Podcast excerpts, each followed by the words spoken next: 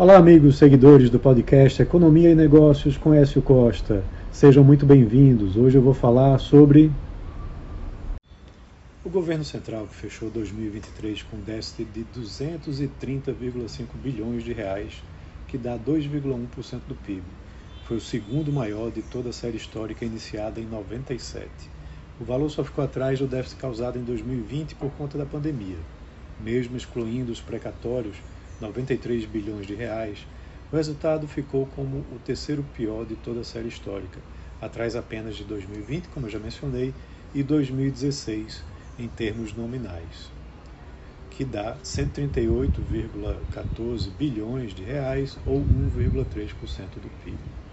Os dados levam em conta o Tesouro Nacional, a Previdência Social e Banco Central.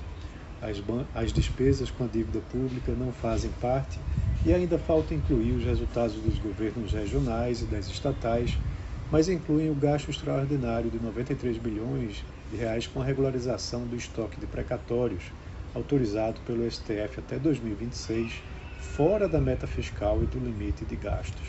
Em 2022, as contas registraram um superávit de 46,4 bilhões de reais, ou meio por cento do PIB.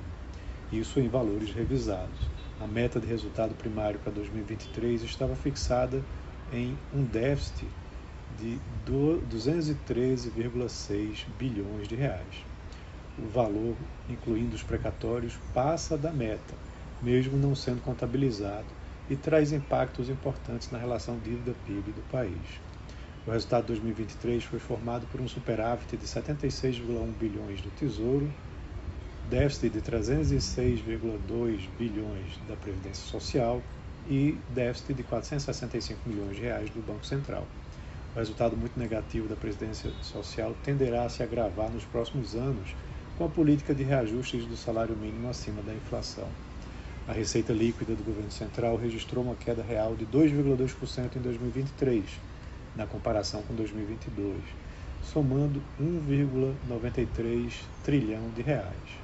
Enquanto isso, as despesas totais subiram 12,5% na comparação anual, alcançando 2,16 trilhões de reais em 2023. Apenas em dezembro houve aumento de 72,3%, alcançando 303,13 bilhões de reais no mês, com pagamento dos precatórios principalmente.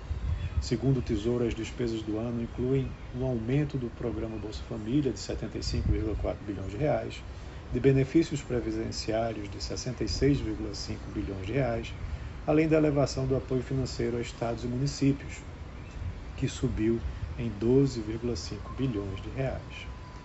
As despesas discricionárias tiveram um aumento de 24,6 bilhões de reais e os investimentos de 34,5 bilhões. Após encerrar 2022 em 72,9%, a relação dívida-PIB subiu para 74,7% até outubro de 2023, quando o déficit acumulado em 12 meses estava em 114,2 bilhões de reais.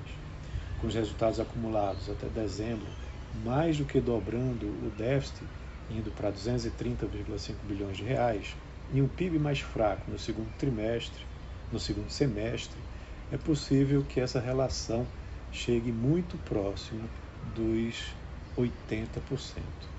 Então é isso, um abraço a todos e até a próxima.